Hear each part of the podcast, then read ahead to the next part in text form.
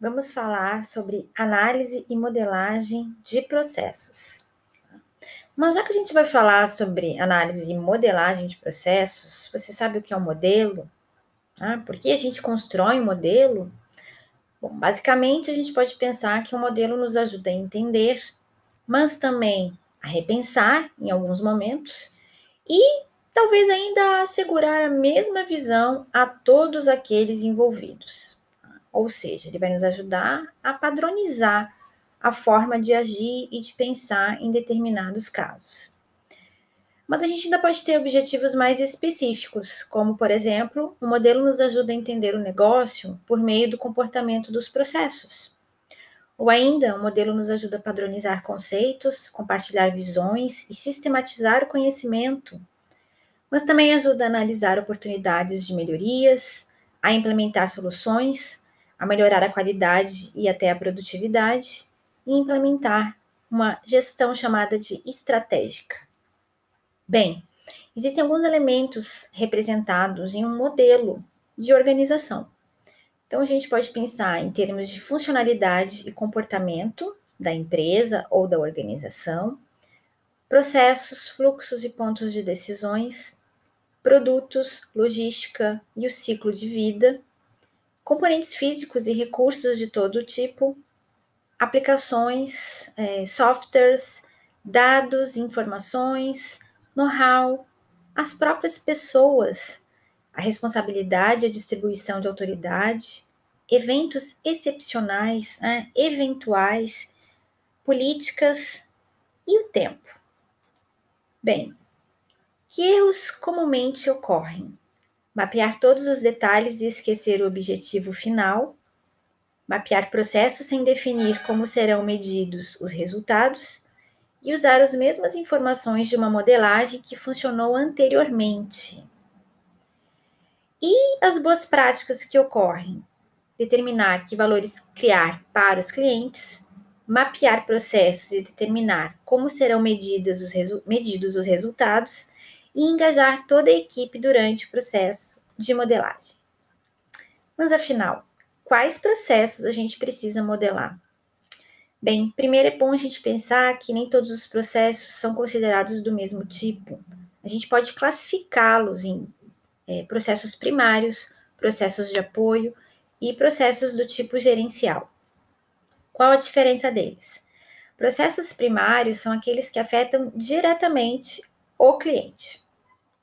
Processos de apoio ajudam ou facilitam a execução desses processos primários, que são aqueles que, repito, afetam diretamente o cliente. E já os processos do tipo gerencial são aqueles envolvidos na direção e coordenação de recursos e meios né, ao desempenho organizacional.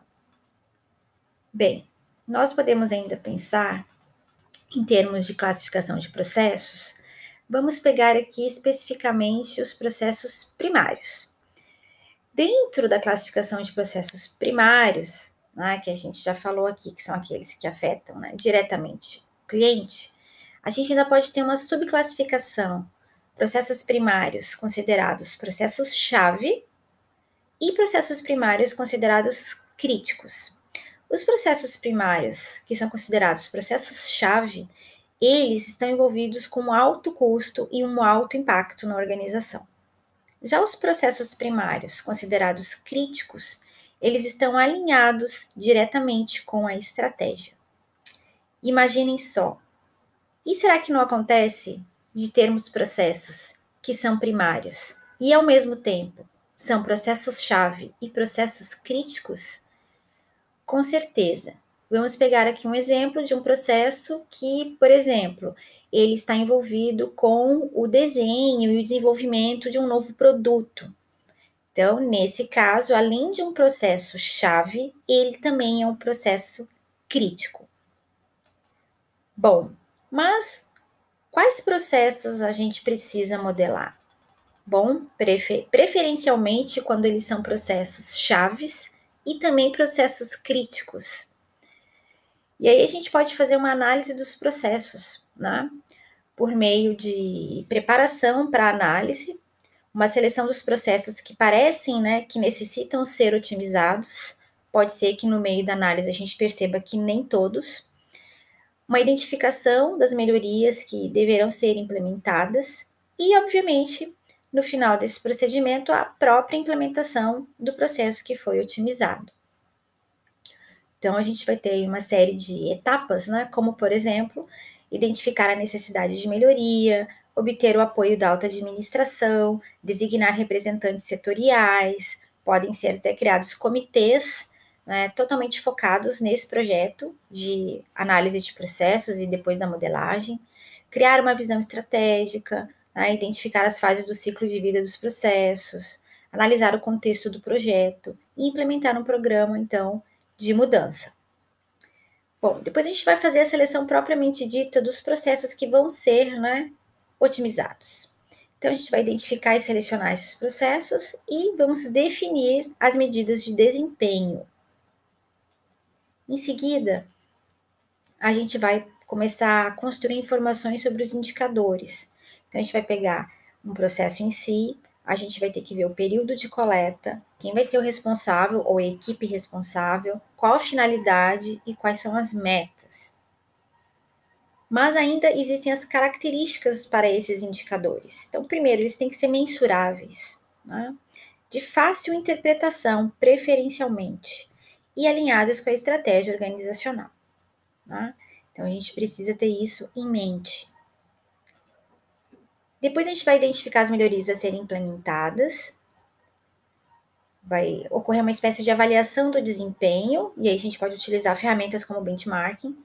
Reengenharia do processo, onde a gente vai obter sugestões, eliminar ou modificar atividades, eliminar gargalos, revisar os modelos e simular alternativas né, de melhoria. Então, a gente pode fazer todos esses é, passos, digamos assim, para a gente poder ver realmente o que a gente vai implementar em termos de processo otimizado. Quando a gente passa para a implementação do processo otimizado propriamente dita, aí a gente vai então disponibilizar a infraestrutura necessária para que esse processo de implementação ocorra da melhor maneira possível.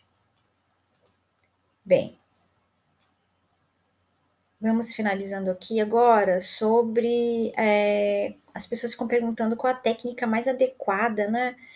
E aí o que a gente pode dar de dica aqui é investigar, né, assim, ou procurar, obviamente, um apoio técnico ligado à modelagem e análise de processos para que vocês não tenham altos custos sem resultados viáveis, tá? porque técnicas existem as mais variadas no mercado.